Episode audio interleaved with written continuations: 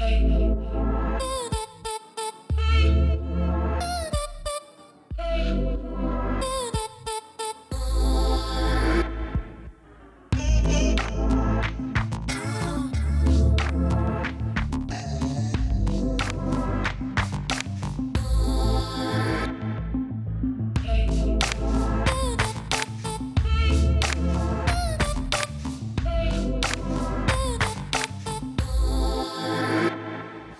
Bienvenue à vous tous, 300 millions de critiques sur TV5 Monde. Nous allons balayer, comme d'habitude, l'ensemble de l'actualité culturelle francophone. Le plateau de 300 millions de critiques s'est posé dans un lieu absolument mythique de la principauté de Monaco, vu dans de très nombreux films, décrit dans de très nombreux livres, le casino, édifice construit en 1879 par Charles Garnier, qui était un voisin, euh, ce grand architecte, puisqu'il habitait la station balnéaire de la Riviera italienne très connue à cette époque, Bordighera, qui se trouve à quelques kilomètres d'ici. Un casino qui est célèbre dans le monde entier. Les joueurs sont venus de toute la planète ici, dont la place récemment rénovée est désormais un nouveau pôle d'attraction. Nous sommes avec Laura Tenucci, ma chère Laura, bonjour. Bonjour.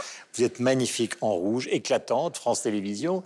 Yves Bigot, donc, qui est le patron de TV5 Monde, grand spécialiste de la musique, et que nous accueillons toujours avec un plaisir d'autant plus remarquable qu'il est chez lui, autrement on ne serait pas là.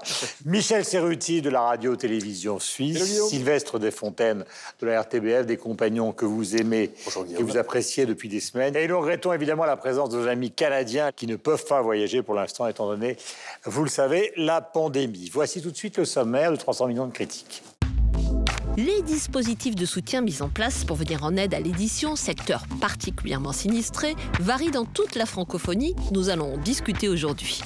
Benjamin Biolay est de retour avec un nouvel album, Grand Prix, en hommage à sa passion pour la course automobile, une passion omniprésente en principauté de Monaco nous sommes cette semaine, et une occasion rêvée pour évoquer ce disque. Et enfin, le film franco-belge Fille de joie d'Anne Polisevich et Frédéric Fontaine sera l'objet de notre dernier débat du jour. Invités et recommandations culturelles sont inclus dans la formule. 300 millions de critiques, c'est tout de suite. Les longues semaines de confinement ont porté et ont affecté économiquement de très nombreux secteurs culturels, notamment à l'édition, qui est le sujet, le premier sujet de 300 millions de critiques, qui sort de cette crise relativement sinistrée, à part quelques livres stars dont nous avons parlé dans d'autres émissions. Les dispositifs de soutien mis en place pour le venir en aide varient dans toute la francophonie. Nous allons en discuter et nous poser cette question de fond. Le métier d'éditeur est-il en voie de disparition. Nous démarrons euh, directement avec, par exemple, vous, Sylvestre, que se passe-t-il en Belgique? Alors, il y a une spécificité euh, en Belgique, mais cette spécificité, on la retrouve peut-être en Suisse, c'est qu'il n'y a véritablement sur le marché que 15% d'éditeurs belges. Les 85 euh, autres pourcents, ce sont des éditeurs français qui éditent des livres sur le, sur le territoire francophone. Par exemple, Amélie Nothomb. Amélie Nothomb. Chez Albin Michel. Exactement, exactement. Donc ça, c'est une spécificité. Voilà, c'est le fait d'être adossé à une grande euh, puissance culturelle euh, euh, francophone ou qui a la même langue que, la nôtre. Alors, ces 15%-là, on les divise en, deux parties, si on veut. Il y a une première partie, ce sont des éditeurs indépendants qui ne sont pas subsidiés et qui, eux, en gros, travaillent dans le patrimoine. Donc, ce sont des livres sur le patrimoine belge d'une manière générale. Et puis, il y a des micro-éditeurs qui publient de la littérature et qui, eux, leurs livres ne sont quasiment pas distribués, mais ils sont excessivement euh, subventionnés. Alors, avec les problèmes de Covid, s'est posé la question de savoir comment on allait relancer effectivement mm. ce marché et la chaîne du livre en Belgique. Il y avait deux possibilités, et ces deux possibilités étaient sur la table, elles devaient coexister. Une première enveloppe allait aller à des chèques livres, et une deuxième allait aller aux, éditeurs, aux bibliothèques pour acheter des livres. Mm. On a oublié l'histoire des, des chèques livres pour des raisons administratives, etc. Certains disent que c'était pour ne pas euh, que les gens achètent des livres français, donc des livres édités par des Français, en fait, tout simplement. Voilà. Euh, je pense qu'il y a un petit peu de ça derrière. Et donc, au final, on va donner de l'argent, donc la Fédération Wallonie-Bruxelles, le gouvernement de la Fédération Wallonie-Bruxelles va donner de l'argent aux bibliothèques, aux institutions comme les prisons ou les maisons de jeunes pour qu'ils puissent acheter des livres, mais un, soit des livres édités par des maisons d'édition belges ou acheter des livres d'auteurs belges francophones, même s'ils sont édités par voilà Pour le dispositif. Voilà pour le Quel est le dispositif en Suisse? On s'informe, mais après on réfléchit. Non, non, je vais vous la faire rapide parce que je ne vais pas vous, vous, De toute façon, ça se résume très rapidement en Suisse. Non, non, il n'y a aucune aide en Suisse et c'est bien le problème. Les éditeurs aujourd'hui euh, sont extrêmement inquiets. Il y a énormément d'éditeurs en Suisse. Alors même si la Suisse a aussi euh, reçoit beaucoup de bouquins édités en France, beaucoup d'éditeurs suisses, plus ou moins importants, aucune aide ne leur a été proposée de la part de l'Office de la culture, c'est-à-dire qu'ils sont considérés comme des entrepreneurs, donc ils ont accès éventuellement à des prêts adossés par l'État comme n'importe quel autre entrepreneur, mais ils n'ont pas droit aux aides spécifiques liées à la pas l'exception culturelle. Non, alors effectivement, et c'est la grande injustice qu'ils mettent en avant, parce que voilà, des organisateurs de spectacles, de théâtres, de concerts et autres, dès le moment où ils ont dû annuler euh, leur spectacle, aujourd'hui se voient rembourser le 80% de leurs pertes par l'État, une indemnisation. Mais les éditeurs, pas, ils ne sont pas considérés comme un, un acteur culturel, ce qui est, à mon sens et au sens de toute la filière du livre, assez difficile à comprendre, c'est un euphémisme. Donc en Suisse, aujourd'hui, il y a un vrai souci par rapport à l'édition et aux librairies. Je vais rebondir très rapidement là-dessus. Effectivement, en Suisse, les libraires ont fermé, ils ont, ils ont aussi dû fermer, je ne sais pas s'ils auraient dû ou pas. Ils ont quand même essayé de fonctionner avec euh, de la livraison à domicile. ils n'étaient pas équipés pour ça. ils ont fait ça pendant quelques jours. C'était pas possible. Ils n'ont pas pu. Est-ce qu'il y a eu un dispositif particulier en France euh, pour justement sortir je ne parle pas de Gallimard, Grasset, Le Seuil, etc., mais les petits libraires, enfin les petits éditeurs, pardon. Alors, pour la filière du livre, en général, l'État a euh, mis 230 millions euh, d'euros à disposition, donc un programme qui concerne à la fois les libraires, bien entendu, hein, qui sont les premières victimes de la crise, les éditeurs, également les auteurs et euh, les artistes liés au métier du livre. Alors, mécanisme, comme toujours en France, extrêmement euh, compliqué. Ça va de l'aide d'urgence à des demandes de dépôt, de dossiers, etc. Et tous les auteurs n'ont pas exactement compris de quelle manière ils allaient pouvoir euh, être euh, aidés. En tous les cas, la période d'aide et de soutien, donc à partir de ces 230 millions d'euros, a été prolongée jusqu'à la fin de l'année 2020. Donc normalement, devrait permettre à tout le monde, y compris de s'y retrouver dans le système administratif hein, si complexe hmm. euh, de la République. Et dans les 230 millions évoqués, il y a justement aussi euh, la euh, suppression ou la suspension des charges. Hmm. Alors, est-ce que, est-ce que les gens, justement, sur les réseaux sociaux, les gens qui nous suivent, qui vous suivent, est-ce qu'ils ont conscience de ce qui se passe? Ils ont conscience. Et ce qui est plutôt rassurant, c'est qu'on ne s'est pas précipité sur le livre numérique. On aurait pu, pendant cette période de confinement, aller acheter énormément de livres numériques. Les Français restent amoureux des livres papier. Ils ont besoin du mhm. toucher. Et, euh, et ce contact qu'ils ont pu avoir grâce au numérique avec des libraires qui leur faisaient partager leurs conseils. On va voir si cet été, on va se précipiter pour euh, remplir euh, sa valise de vrais livres. Mais il y a une vraie contestation qui a émergé sur les réseaux sociaux et on ne comprenait pas pourquoi on laissait les tabacs ouverts. Mmh. Donc on laissait les Français finalement fumer et qu'on les privait de culture en fermant les librairies. Mmh. Et ça, c'est vraiment remonté euh, sur les réseaux sociaux de tout public. Est-ce que ça s'est passé pareil chez vous en Belgique, chez vous en Suisse, par exemple bah, Chez nous, euh, effectivement, comme en Suisse, les libraires ont décidé de euh, donner, un, des conseils à distance, deux, euh, d'embrayer de, manière un peu numérique en disant allez-y, commandez-nous des livres, on met des listes de livres, on, on, vous les livrera, etc. Ça a plus ou moins bien marché, mais c'est surtout qu'en Belgique, 25% des livres sont distribués par ce qu'on appelle les librairies, bar tabac, etc. Vous avez d'ailleurs une émission à la RTBF qui s'appelle Livré à domicile. Tout à fait, tout à fait. Donc il y avait vraiment. Que nous diffusons sur TV5. Exactement. Donc il y avait ce côté-là. Mais 25%, c'est énorme. Donc ça veut dire que quand on allait euh, simplement euh, euh, chercher, je je sais pas moi, la presse, tout simplement, des, journaux, eh bien, il y a des livres. Et 25% des livres écoulés en Belgique passent par là. Donc c'est quand, même, quand même beaucoup. Ça garde quand même. les libraires étaient très contents en se disant, ben, avant, c'était, on, livrait deux, trois livres comme ça. Maintenant, c'est livres et journaux, hop. Et, Alors, est-ce que vous avez le sentiment les uns et les autres, puisqu'on sait que, par exemple, pour le transport aérien, c'est une catastrophe, pour l'automobile, c'est une catastrophe, que les éditeurs en tant que secteur culturel, ont été particulièrement touchés Ou finalement, est-ce que c'est à peu près l'équivalent des autres grands secteurs d'activité de l'économie Yves? Ah ben, toute l'économie culturelle a été euh, épouvantablement euh, touchée. Donc toute la question, en fait, c'est le soutien de l'État, hein, puisqu'il est important, l'investissement euh, en, euros est extrêmement spectaculaire. Toute la question est est-ce que l'argent va bien aller à tous ceux qui en ont besoin? Mm-hmm. C'est-à-dire, est-ce que l'argent ne risque pas d'être un peu bloqué par euh, la structure ou la technostructure ou euh, les structures institutionnelles Est-ce qu'il va bien ruisseler jusqu'à, y compris bah, dans le cadre euh, de l'édition, jusqu'aux auteurs? Mhm. Parce que c'est très important, évidemment, d'être éditeur, c'est très important d'être libraire. En fait, s'il n'y a plus d'auteurs, euh, leur métier à eux disparaît.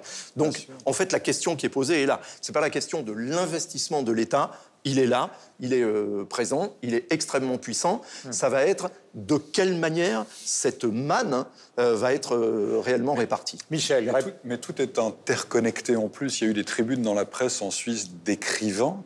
Alors évidemment, il y, a, les gros vendeurs de livres qui, à la limite, auraient peut-être plus besoin d'un véritable éditeur, mais uniquement d'un diffuseur. Mais il y a quand même la majorité des écrivains qui travaillent conjointement avec un éditeur, qui sont mobilisés pour, pour expliquer quel était le boulot de l'éditeur et le besoin qu'ils avaient de relecture, de travail ensemble. Finalement, l'éditeur, un bon éditeur, il y a un boulot quand même presque de, de, bah, coécriture avec un écrivain. Et aujourd'hui, ce qu'on nous explique et qu'on comprend bien avec euh, le, problème qu'on a eu, c'est que toute la chaîne de l'éditeur jusqu'à l'écrivain en passant par la librairie, tout le monde est Parce qu'évidemment, les librairies, elles n'ont pas vendu ou plus vendu, donc elles n'ont pas d'argent aujourd'hui pour nécessairement acheter des ouvrages aux éditeurs pour avoir un stock qui leur permettrait de refonctionner. Les éditeurs se retrouvent avec des trous colossaux parce qu'ils ont engagé de l'argent pour des livres qui ne sont pas parus ou qu'on a mis de côté, ou on ne sait pas si on réussira à les vendre. Du coup, évidemment, ça impacte aussi les écrivains, parce que pour certains, leurs bouquins n'ont pas été vendus. Bref, aujourd'hui, il y a, toute la filière voilà, qui est un peu à l'arrêt, et ce sont des structures financières, pour la majorité, je ne parle pas des grandes maisons d'édition qui ont peut-être une trésorerie importante, mais pour la majorité des maisons d'édition en Suisse, qui sont des petites structures, euh, elles sont très très proches de, mettre, devoir, de devoir mettre la clé sous la porte. Donc c'est une situation qui est vraiment préoccupante, parce que, parce que du coup, ben, ça va affecter tout le monde, de l'écrivain à l'éditeur, en passant par la librairie. Et je ne sais pas ce qui va se passer. Euh, j'espère effectivement que la Confédération Suisse puisse peut-être revoir la situation et imaginer de soutenir euh, ces artisans de la culture que sont les éditeurs, parce que ça impacte toute la chaîne, encore une fois. Merci à tous les quatre. Nous allons parler maintenant de musique et de Benjamin Biolay qui est de retour avec un album qui est très attendu et qui, d'une certaine manière, euh, évoque un petit peu l'endroit où nous sommes, puisque nous sommes à Monaco. L'album est intitulé Grand Prix en hommage à la passion que Benjamin a pour la course automobile, une passion omniprésente ici vous le savez, en principauté, puisqu'il y a le, Grand Prix euh, de Monaco. Nous allons parler de cet album juste après cet extrait de Vendredi 12, pour lequel il a utilisé des images émouvantes d'une femme absolument exceptionnelle, d'une actrice euh, phénoménale, qui s'appelle Monica Vitti.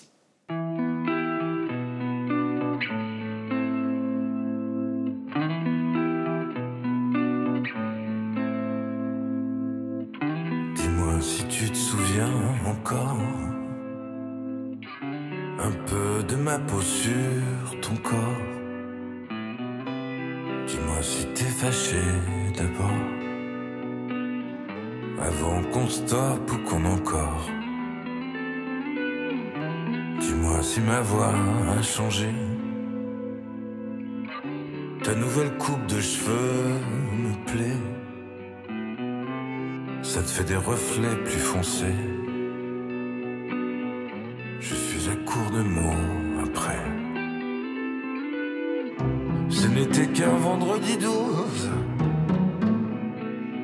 Et pourtant tu as filé en douce. Au milieu du triangle des Bermudes. Juste quelque part à l'hémisphère sud. Ce n'était qu'un vendredi 12. Sa pelouse à fond. Je n'ai pas croisé de chat noir, mais j'ai bu la tasse dans la mer noire. Où étais-tu vendredi soir?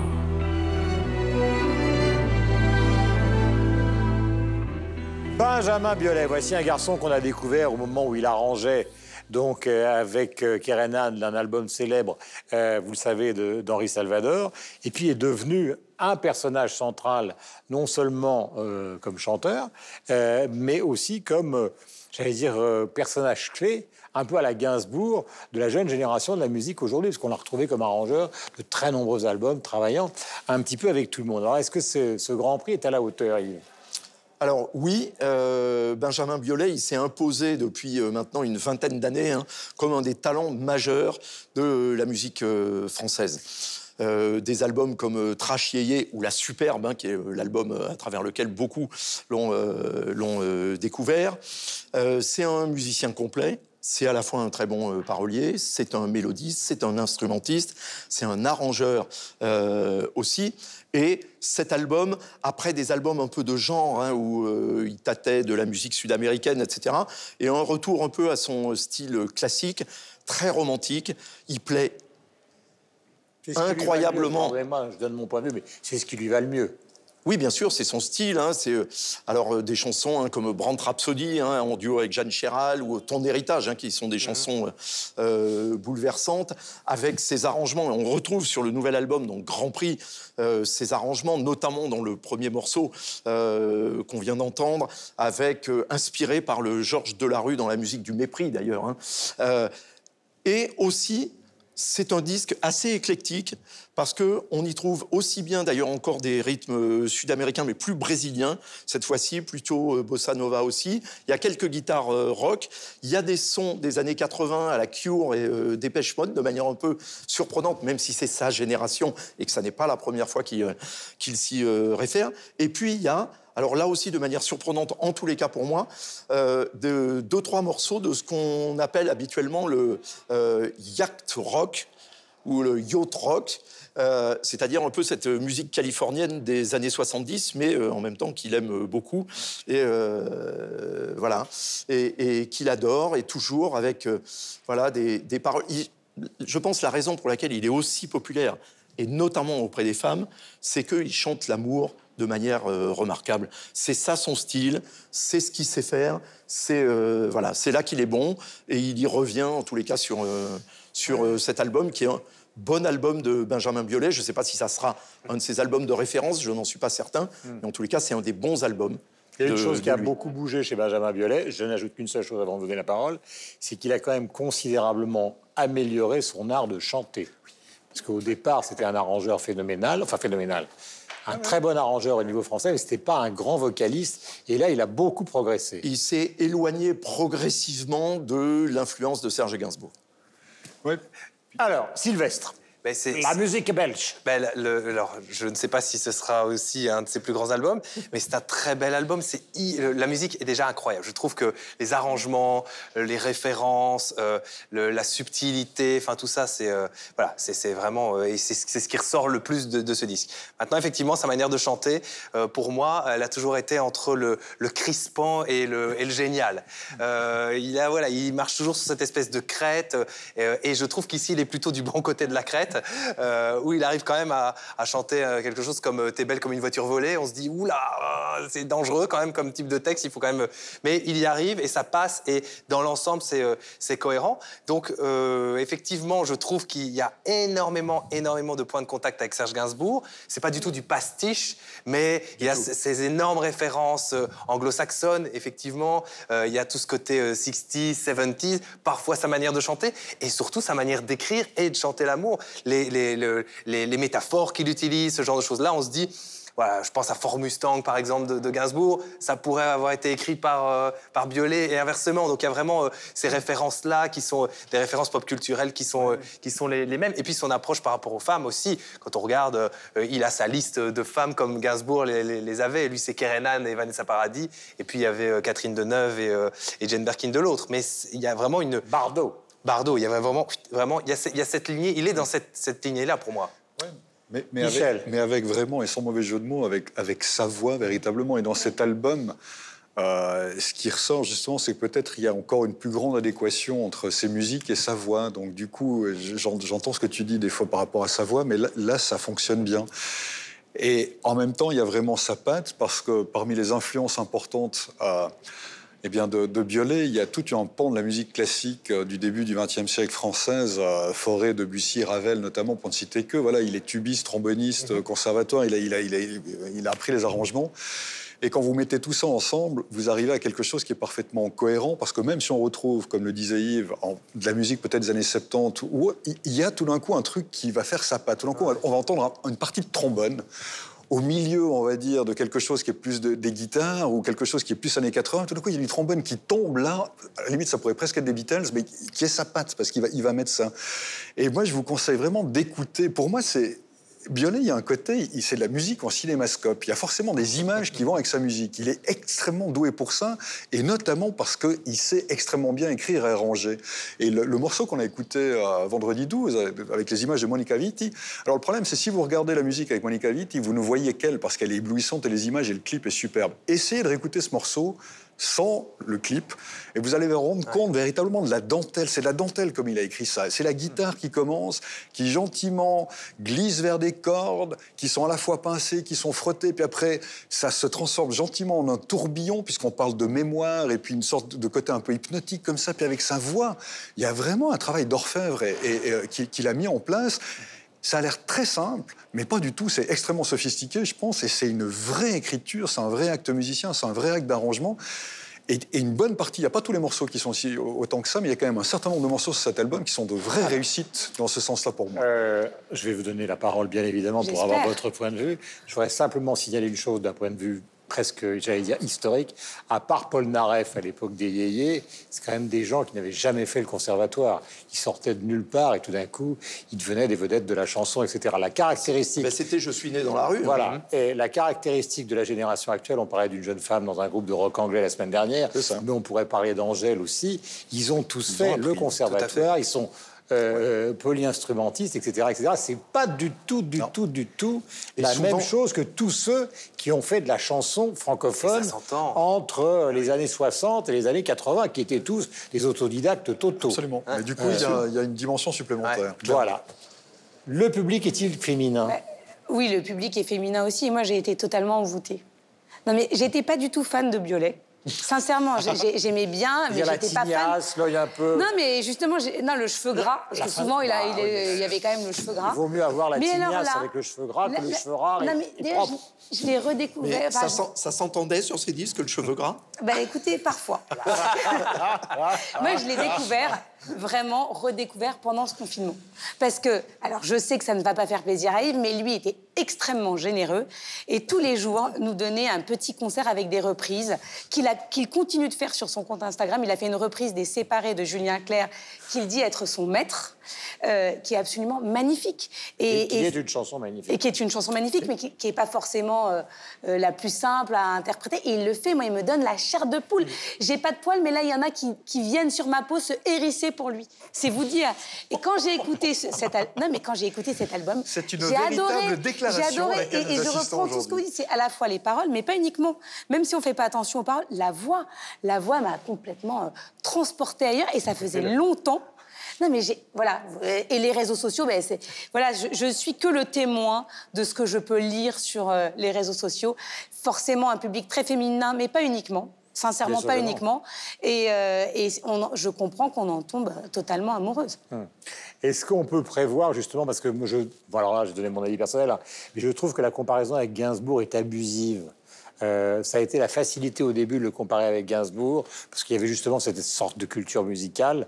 Euh, et, et parce qu'il abordait beaucoup des, des, des non, thèmes, mais la des cigarette, la clope. Non, et puis le des côté- thématiques euh, sexuelles, euh, Ouais. amoureuses. euh, voilà, ça a été Mais une tout à l'heure, vous inspiration avez dit- très importante. Vous avez fait un mauvais jeu de mots. Vous avez dit Georges Delarue. euh, c'est Georges Delerue, le Delerue, oui, pardon. Je le dis ça en plaisantant. et- mais c'est vrai que moi, ce, que je, ce à quoi je pense souvent en écoutant Biolay, c'est la musique de film. Oui, bien sûr, C'est-à-dire. Alexandre Desplat, justement Georges bien sûr, Delerue, euh, les, les grands compositeurs qui viennent justement de Ravel, de Bussy. Parce qu'il faut savoir que... Mais avec un le- côté technicolore, justement. Voilà, exactement. Mais Et Gainsbourg, ça, mais Gainsbourg, c'était pareil. Je veux dire, euh, euh, compa- comparer, comparer les deux, euh, c'est pas, pas pour dire, voilà, il y a une esthétique, pareil, ils ont une- il a une cigarette, etc. Pour moi, ça, ne- ça n'est pas dans, dans, euh, à ce niveau-là que se situe la comparaison. Je pense qu'il y a vraiment une filiation et, et une continuité excessivement positive entre les deux. c'est Ils pas ne lui ressemblent pas, c'est pas la même chose, etc.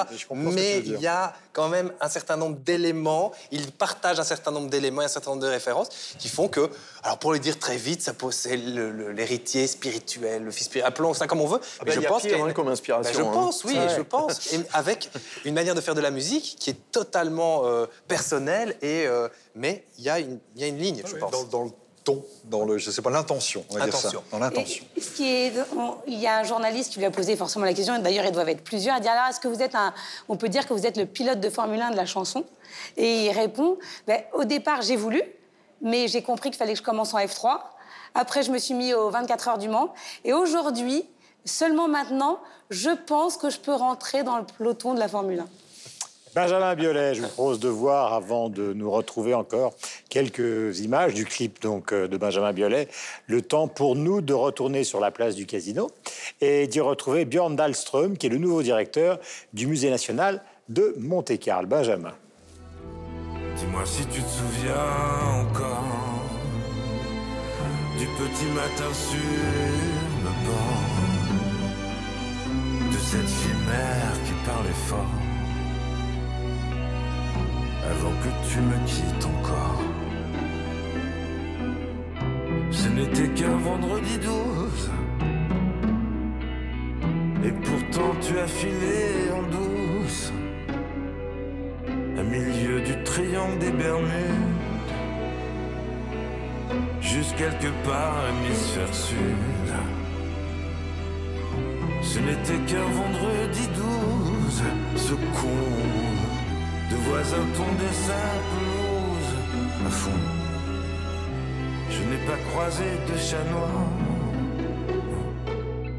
mais j'ai bu la tasse dans la mer noire. Où étais-tu vendredi soir? J'ai bu la tasse dans la mer noire. Où étais-tu vendredi soir? J'ai bu la tasse dans la mer noire.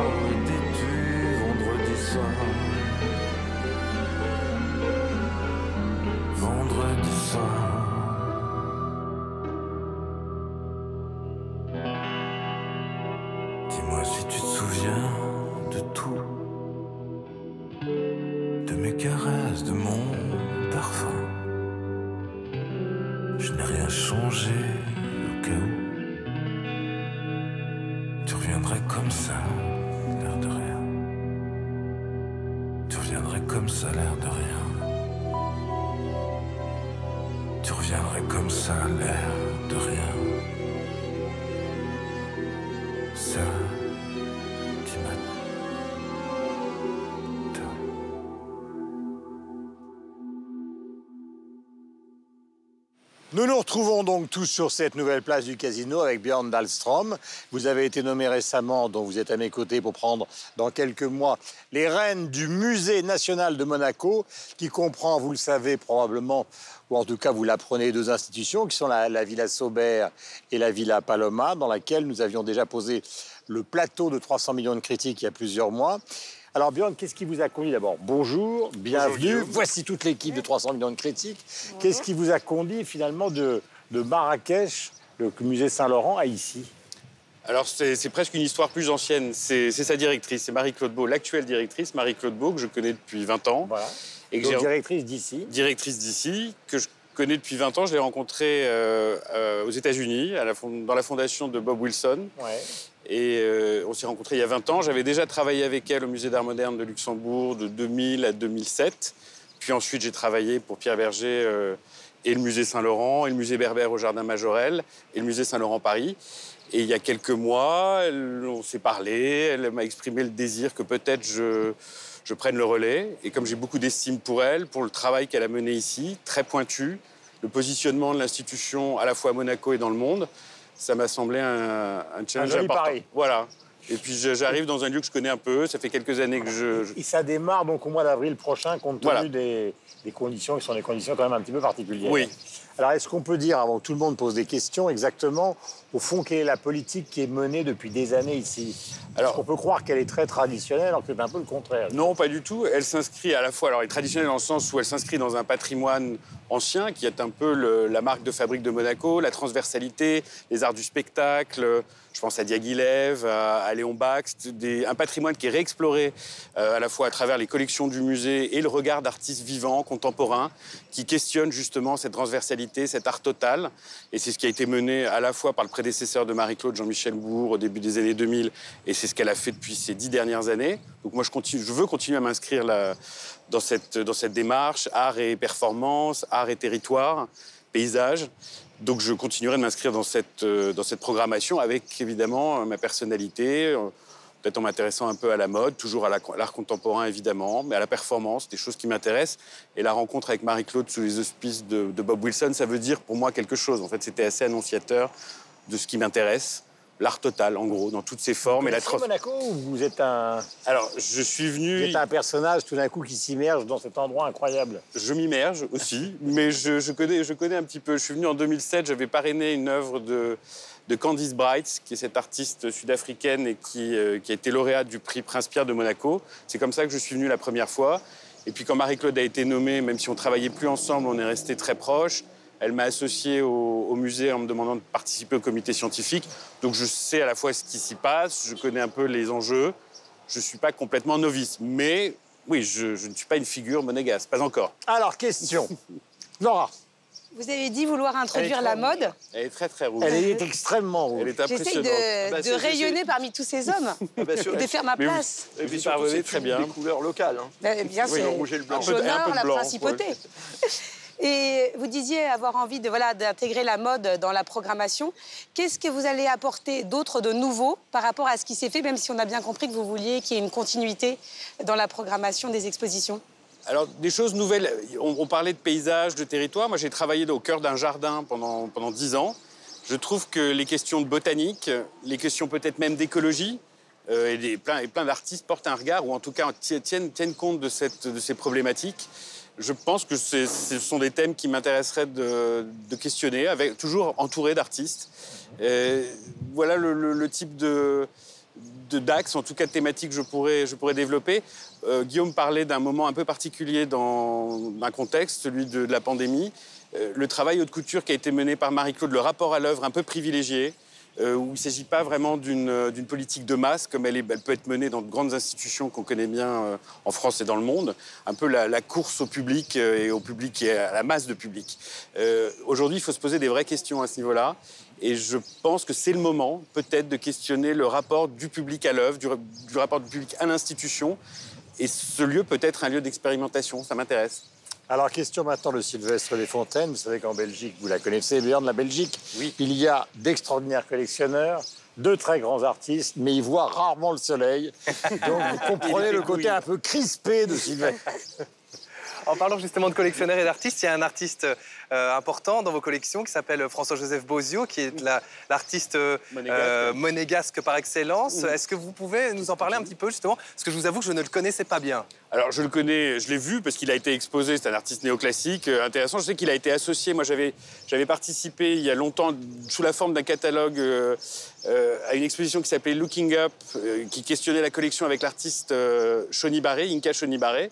J'avais vu une installation de ces sculptures euh, dans le cadre justement, encore une fois, de cette transversalité et des mélanges euh, qu'a, pu opérer Marie-Claude, qui me semble tout à fait intéressant, encore une fois, qui répondent à ce qui s'est passé ici, finalement, la rencontre de décorateurs, de scénographes, de danseurs. Euh, donc j'ai pu apprécier ce travail dans un cadre un peu particulier. Je suis nouveau à Monaco, je connais Bozio, j'ai vu son travail. Bon artiste néoclassique. Voilà, qu'il faudra sûrement encore réassocier dans le cadre euh, de thématiques euh, auxquelles on, on réfléchira pour, euh, pour le futur. Merci Björn. Je vous en prie, merci à vous. vous accueillir avec toute l'équipe de 300 millions de critiques. Et évidemment, nous reviendrons, si c'est possible, avec bonheur, donc pour l'ouverture à la passation de pouvoir, puisque ça aura lieu donc en avril euh, prochain, même si vous travaillez évidemment sur ces sujets euh, en liaison avec Marie-Claude Beau en ce moment. Le cinéma, maintenant, nous allons parler d'un film. euh, c'est le cinéma franco-belge. C'est un film de Frédéric Fontaine et Anne Polisevich qui seront l'objet de notre dernier débat du jour. Je vous propose donc de découvrir la bande-annonce de Filles de joie. Le temps pour nous de regagner notre plateau à l'intérieur du casino. Björn, merci. Merci Guillaume. Allez, vas-y, s'il te plaît Enlève-moi ce maquillage. Mais tu ressembles à mamie, là Pas grave. J'ai besoin d'un nouveau téléphone. Parle-moi comme ça, tu l'auras ton téléphone. Eh mademoiselle, tu peux pas me sucer 5 minutes ou quoi? Tu peux demander à ta mère, non? Ah c'est bon Bonjour madame, comme j'ai expliqué à votre mari, Donc déjà, c'est pas mon mari, c'est mon fils. c'est notre fils. Et c'est moi qui la garde. Quand on n'a même pas le bac, on peut pas espérer décrocher la lune.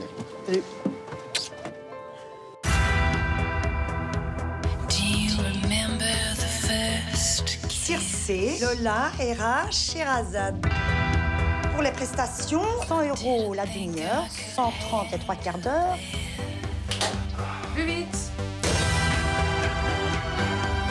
T'étais où la nuit dernière? Toi, t'étais où? Tu reviens encore une seule fois, je te jure que j'appelle les flics. Moi, j'ai des rêves, ok? Moi, j'ai toute la vie devant moi. D'où Yaya Console se réveille pas, putain C'est pas qui vous êtes, ça m'empêche de vous aimer, ça m'empêche pas de vous aimer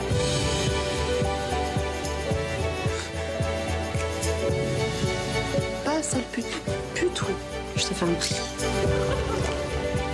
Vous vous connaissez? T'es la babysitter de mes enfants.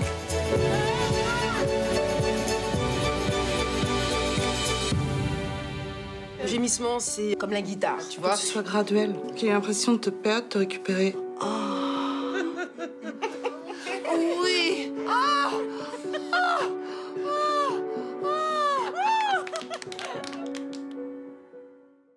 Sylvestre, est-ce qu'on peut raconter, après cet extrait, de quoi il retourne? Alors, ce sont trois femmes euh, qui vivent dans une cité euh, du nord de la France. Euh, je pense que c'est du côté de Roubaix que ça se passe. Et euh, ça commence comme ça. Elles se rassemblent tous les jours euh, pour faire du covoiturage, pour aller travailler de l'autre côté de la frontière. Et on se rend compte très Belgique, vite. donc. En Belgique. Chez vous Voilà. Où et on se rend compte très vite euh, qu'elles sont dans un salon.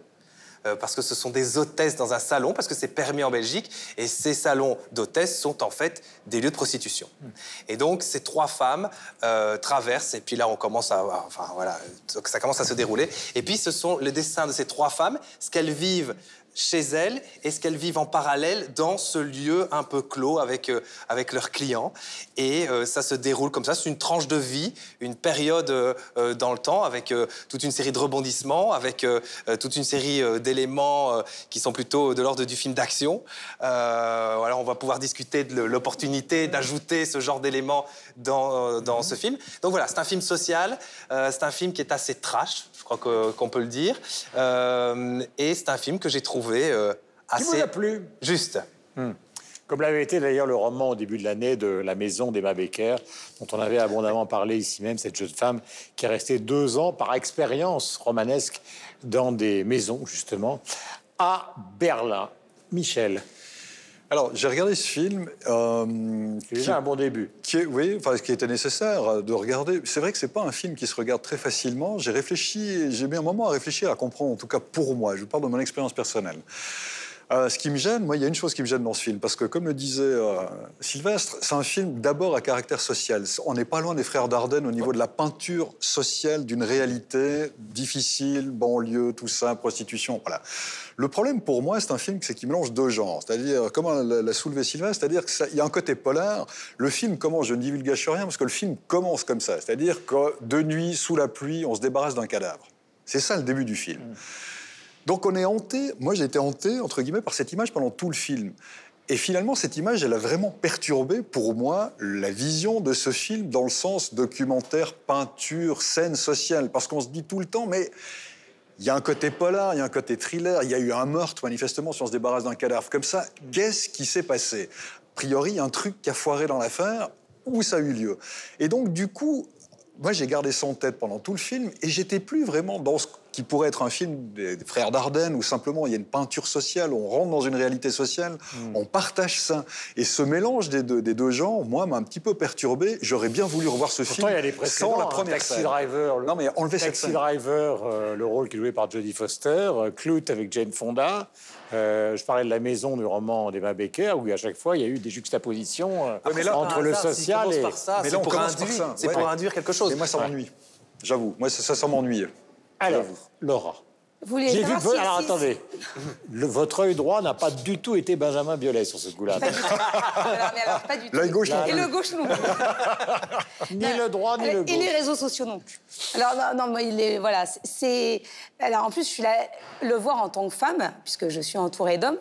euh, c'est une image à la fois de la femme victime. On rentre dans des clichés. La femme est victime et les hommes. Mais alors, soit ils sont menteurs, soit ils sont impuissants. Il n'y a pas un homme qui- qu'on a envie de sauver dans le film. hein. On ne s'attache pas euh, du tout au personnage masculin. Et je trouve, alors, il faut surtout pas être dépressif. hein, si, euh, et même si vous n'êtes pas dépressif, vous, vous pouvez tomber dans les dépressions juste après. La- la- les trois quarts du film, ça se passe dans le noir. hein. Donc, euh, soyez bien dans une pièce sombre, parce que s'il y a un peu de lumière dans la pièce, on a du mal à voir ce qui se passe dans, dans ce, ce bordel. Les- le langage est très cru. Euh, Il y a des scènes de sexualité suggérées, mais qui ne servent pas forcément euh, le film. Je me suis renseignée, j'ai voulu comprendre pourquoi les réalisateurs, parce que c'est un couple, une femme et un homme, ont voulu euh, faire ça. Peut-être que c'était euh, une façon de dénoncer quelque chose et d'aller vers une légalisation pour la France pour, euh, pour ces bordels. Ils ont rencontré des jeunes femmes qui avaient été victimes de violences. Ils ont fait rencontrer à leurs actrices aussi ces jeunes femmes. Alors, la chose positive, c'est que c'est bien joué. C'est qu'il y a Sarah Absolument. Forestier, euh. Noémie Lovski et la troisième actrice. Franchement, c'est très bien joué. Mais voilà, après, euh, moi, moi, ça m'a déprimée. Ouais, On se perd dans le propos. On se perd quoi. et en C'est un plus, peu je ce que pas disait que ça- Michel. ça- ça part d'une idée, Ça on se sert perd dans le propos. Il y a alors, deux films en moi, un. J'ai j'ai trouvé ça assez insoutenable à regarder. J'ai dû m'y prendre à plusieurs reprises. Ça me rassure. Parce que tant de violence et de souffrance et de misère, voilà, c'est- vraiment c'est lourd et c'est euh, difficile à, euh, à encaisser. Et la question que je me suis posée, au-delà de, de- de- voilà, des trois fois euh, où il a fallu que je m'y reprenne pour arriver jusqu'au bout, c'est de me dire, mais qui va aller voir ce genre de film? Quelle est la motivation d'aller voir euh, un film comme ça? Est-ce que c'est une manière détournée de faire euh, du porno ou un film qu'on va aller voir pour euh, des raisons euh, érotiques et en n'allant pas voir un vrai porno Parce qu'il y a beaucoup de scènes de sexe. Alors, Laura, vous dites qu'elles sont suggérées, enfin, elles sont quand même très suggestives. Et, et la description qui est faite aussi. C'est surtout ça, hein, c'est surtout le voilà. langage qui est très cru. Voilà, exactement. Et donc, je ne comprends pas bien, sauf à ce que le propos, et c'est le seul que je peux y trouver, soit de dénoncer la prostitution. Alors, à l'inverse, pas du tout pour aller vers une légalisation, mais pour dire les clients sont vraiment des gens odieux, c'est des gens dégueulasses, et il faut absolument interdire la prostitution pour que des femmes ne soient pas traitées euh, ainsi. Mais dans ce cas-là, c'est purement un film euh, militant. Et à ce moment-là, bah, d'une certaine façon. parce que personne n'a vu le même film. Non, mais, non, mais bien sûr. Et à ce moment-là, est-ce qu'il n'aurait pas mieux valu faire directement un documentaire avec de vraies prostituées plutôt que de le jouer en fiction? Il y a un des réalisateurs de striptease qui a fait un film euh, sur euh, euh, ce genre de, de, maison qui existe euh, principalement dans les zones frontalières en Belgique, puisque évidemment, comme le, le pourtour, il y a une interdiction, euh, notamment en France, donc il y a beaucoup de clients étrangers. Euh, moi, j'ai vu ce, ce- ce film qui a été réalisé, euh, ce film documentaire. C'est exactement, il parle exactement de la même manière. Je veux dire, elles vivent comme ça, elles fument des cigarettes, elles attendent le client, ça sonne. on est Enfin, proche je veux dire, c'est vraiment très très proche et c'est très cru. Mais pourquoi Je- le polar Alors j'en reviens à C'est chaque très, fois. c'est très cru. Voilà, mais ça, ça me fait penser. Pour montrer. Alors là, j'ai une explication. Pardon, c'est la seule. Pour montrer que ça finit forcément mal. et, et parce que dans toute l'histoire de la littérature et aussi du euh, cinéma, dès que des femmes sortent du cadre, il faut montrer que ça se finit mal. Ça, c'est la mais ça finit- ça se finit pas mal pour elle, Pour à elle. part ça, justement. Bah, euh, que Ah. que- bah, euh, un meurtre. Ouais, mais a priori, euh, a priori, euh, Je pense que ça va être bon là, pour elle. ouais, ouais, ça ressemble à ça la fin, hein, quand même. ça, on n'en sait rien. C'est marrant parce que moi j'ai Euh, vu un cinquième On n'en sait rien. Ça, Michel, on n'en sait rien. En France comme en Belgique, il y a quand même de la police qui Oui, souvent vrai, fait des enquêtes quand il y a une disparition, etc. Non, quoi. non, ça, on n'a aucune euh, garantie. Alors, Mais souvenez-vous, souvenez-vous du mépris, de la motocyclette, etc. De tous ces films. C'est une manière pour le patriarcat de démontrer que les femmes qui veulent prendre leur euh, indépendance, bah, ça va mal se finir pour elles. bah, C'est moi, donc- pas compris Ah, moi ça non plus, j'ai pas compris ça pas comme ça, non mais- plus. C'est intéressant. Alors, étant donné la la même- proximité de l'endroit où ça a été tourné avec le Sofitel de Lille, euh, vous avez des souvenirs. Et la j'ai vu- sardine. J'ai vu, j'ai vu, j'ai vu la même chose que vous et pas la même chose que vous. Ce que j'ai vu comme vous, c'est une certaine forme quand même de désordre. Je veux dire par là qu'il y a, il y a un manque de clarté, contrairement au roman d'Emma Becker, qui a été cherché dans ces maisons les raisons pour lesquelles ces femmes faisaient ce métier. Et deuxièmement, pour démontrer que ce métier, à partir du moment où il était une volonté assumée, n'était pas forcément un métier dégradant, mais un choix. Bon. Ce que j'ai vu dans ce film, que vous n'avez pas vu, mais peut-être que j'ai vu n'importe quoi, c'est aussi de montrer que dans le post-MeToo, c'est pour ça que je parlais du Sofitel, il y a quelque chose dans la sexualité des hommes et des femmes, y compris dans leur interdiction et dans le bordel, qui est extrêmement compliqué. Je veux pas revenir au de Sade et, et à- et à la, et à la psychanalyse. Mais c'est une manière aussi de dire que le discours de MeToo, que d'une certaine manière, on est, je dis pas contraint, mais obligé d'approuver, parce que comment accepter euh, euh, une certaine forme d'agressivité sexuelle euh, chez les hommes? Ce discours a eu un défaut, c'est de vouloir gommer une grande partie de la vie du monde, qui est une vie autour de la sexualité, qui peut être la misère sexuelle, qui peut être les bordels, qui, est, qui sont des énormes réalités dans le monde entier. Vrai Et donc ça ils sont dit, ils sont dit, jamais la violence. non, mais c'est mais c'est parce que je crois que là, la question de la violence est plus liée, j'allais dire, au désordre scénaristique. C'est-à-dire qu'ils ils ont cherché à démontrer quelque chose et ils ont voulu, parce qu'ils se sont dit, si on fait un documentaire, comme le suggérait Michel, ça va être trop documentaire, donc il faut qu'on fasse un polar. Si on fait un polar, on n'arrivera jamais à faire, effectivement, ni le mépris, ni la euh, motocyclette, rien du tout, etc. Donc ils ont fait une sorte de gloubi-glouba avec une idée dans la tête et le résultat, c'est qu'on a le constat qu'on fait tous les cinq ensemble, à savoir que c'est pas clair. Non mais alors euh, voilà, Guillaume, vous avez euh, résumé. C'est que moi je trouve ça malmené. Je je, je, je comprends pas bien le scénario. Il y a des scènes, je ne sais pas à quoi elles servent. Comment on passe de l'une à l'autre, etc. a- a- C'est- très- mélange- parce qu'on on a a l'impression que c'est du cut-up. C'est presque à la William a, Burroughs. il y a ça au milieu. Au milieu, il y a ça, c'est qu'à un moment donné, il y a un- il y, a y a un twist de narration et on revient en arrière sans se rendre compte Et qu'on on- est revenu en arrière. Ça, je suis tout à fait d'accord. On se dit, wow, Bon, wow, ça, wow, c'est wow, wow. l'avantage- ça, c'est l'avantage de nous présenter. Je trouvais ça rigolo parce qu'au début, j'ai pas compris non plus, mais a- ça a l'avantage de nous présenter le fait que finalement, les personnages ont une appréhension de la réalité qui leur est propre par rapport aux événements qu'ils ont vécus. Mais pas dans leur globalité. Et puis le fait de tout d'un coup se mettre dans la peau d'un autre, ça nous permet de comprendre en ce qui s'est passé avant, Michel, après. j'ai rien compris ce que vous venez de dire. mais, euh, on, va couper, on va couper ça, il faut avoir vu le film pour le Non, comprendre. On va couper une ça. Bref, vous allez au casino tous les deux ce soir, vous, perdez le peu d'argent que vous gagnez et c'est terminé. En résumé, pour moi, on a mélangé les genres et je trouve ça dommage parce que ça aboutit ni d'un côté ni de l'autre. Et, Nous euh, terminons l'émission avec des suggestions de comptes Instagram ou Facebook culturels à suivre. Qui a attiré votre attention? Laura. Magnifique Celui de, celui de la maison de Roux. Puisque euh, euh, régulièrement, plusieurs fois par jour, il poste euh, les ventes des objets, des tableaux, des sculptures. Mais il y a tout type d'objets comme dans une maison de vente. Et je trouve que c'est très intéressant parce que même si vous êtes amoureux d'un courant euh, dans l'art, mais là, vous voyez passer plein d'autres courants. Et c'est une Et puis initiation. de, de la joaillerie, enfin Il y a, y a de tout, et donc je trouve que c'est très, très éclectique, et, et ils sont très actifs, alors que c'est une maison qui pourrait paraître poussiéreuse. Eh bien, pas du tout. Yves. Allez sur le site euh, de l'AS Monaco pour avoir euh, toutes les informations sur la reprise du euh, championnat, la reprise de l'entraînement, les transferts, etc. Il n'y a que lui qui peut faire ça, c'est parce que c'est le patron. Parce que si l'un d'entre nous commençait à parler de football dans une émission culturelle, il en prendrait une sévère.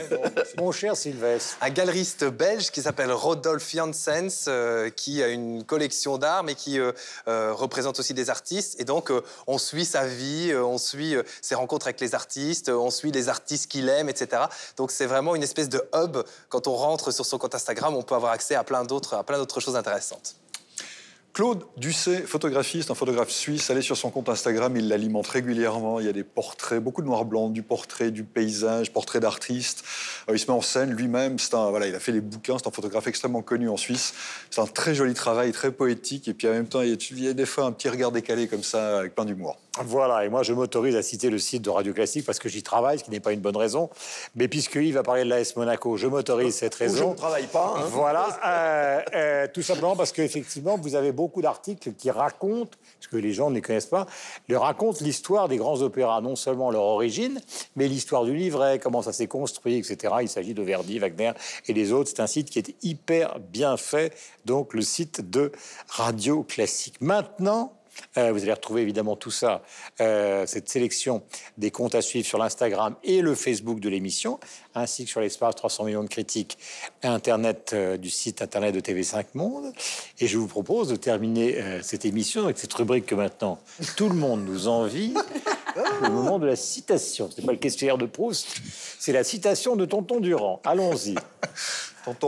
Tonton Thierry, un proverbe suisse, pour terminer, qui nous sied bien, je pense, à nous cinq, et qui dit la chose suivante Les mots sont comme des abeilles, ils ont le miel et l'aiguillon. Ah, il, y a, il y a- il y a Sylvestre qui se demande ce que ça veut dire. Je vais être beaucoup plus euh, prosaïque avec un proverbe belge francophone. Une bonne enclume n'a pas peur du marteau. C'est c'est limite boulaise, hein, le marteau 100 mètres. Incroyable. Quel brouillard. Yves. À la fin du XXe siècle, la vie du monde occidental se dégradait trop rapidement pour que ce soit encore confortable et trop lentement pour que ce soit vraiment excitant. Tom Robbins. Ah. Remarquable. Une sorte de silence dans le casino. Mais je vais pas- je vais- je vais- je vais- casser l'ambiance. Ah. Parce que j'avais préparé plein de citations, Molière, Sénèque. En fait, je vais vous donner celle que je dis tous les jours à mon fils. C'est on ne fait pas du Quel est vice. l'animal qui fait toin toin C'est le tanard. C'est pas c'est on ne fait pas du vice à un tournevis. Ah oui, vous avez fait, vous avez- vous avez fait, vous avez fait pire que moi. C'est bien. Essayez. Allez, Guillaume. Ce serait difficile. Eh bien, moi, je vais faire dans le grandiose. Euh, dans le grandiose, mais dans le simple. Chers téléspectateurs, que serais-je sans toi qui vint à notre rencontre pour 300 millions de critiques ici à Monaco? C'est Aragon. Tonton Durand vous embrasse tous et sa joyeuse équipe aussi. On se retrouve la semaine prochaine. Gros bisous, Guillaume. Gros bisous.